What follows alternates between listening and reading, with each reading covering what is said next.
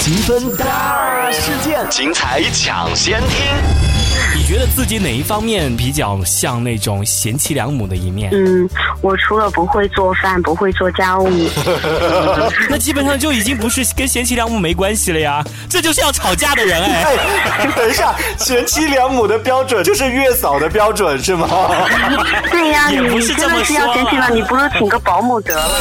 每周五晚八点，敲不正经的，积分大事件，欢脱上线。欢脱上线。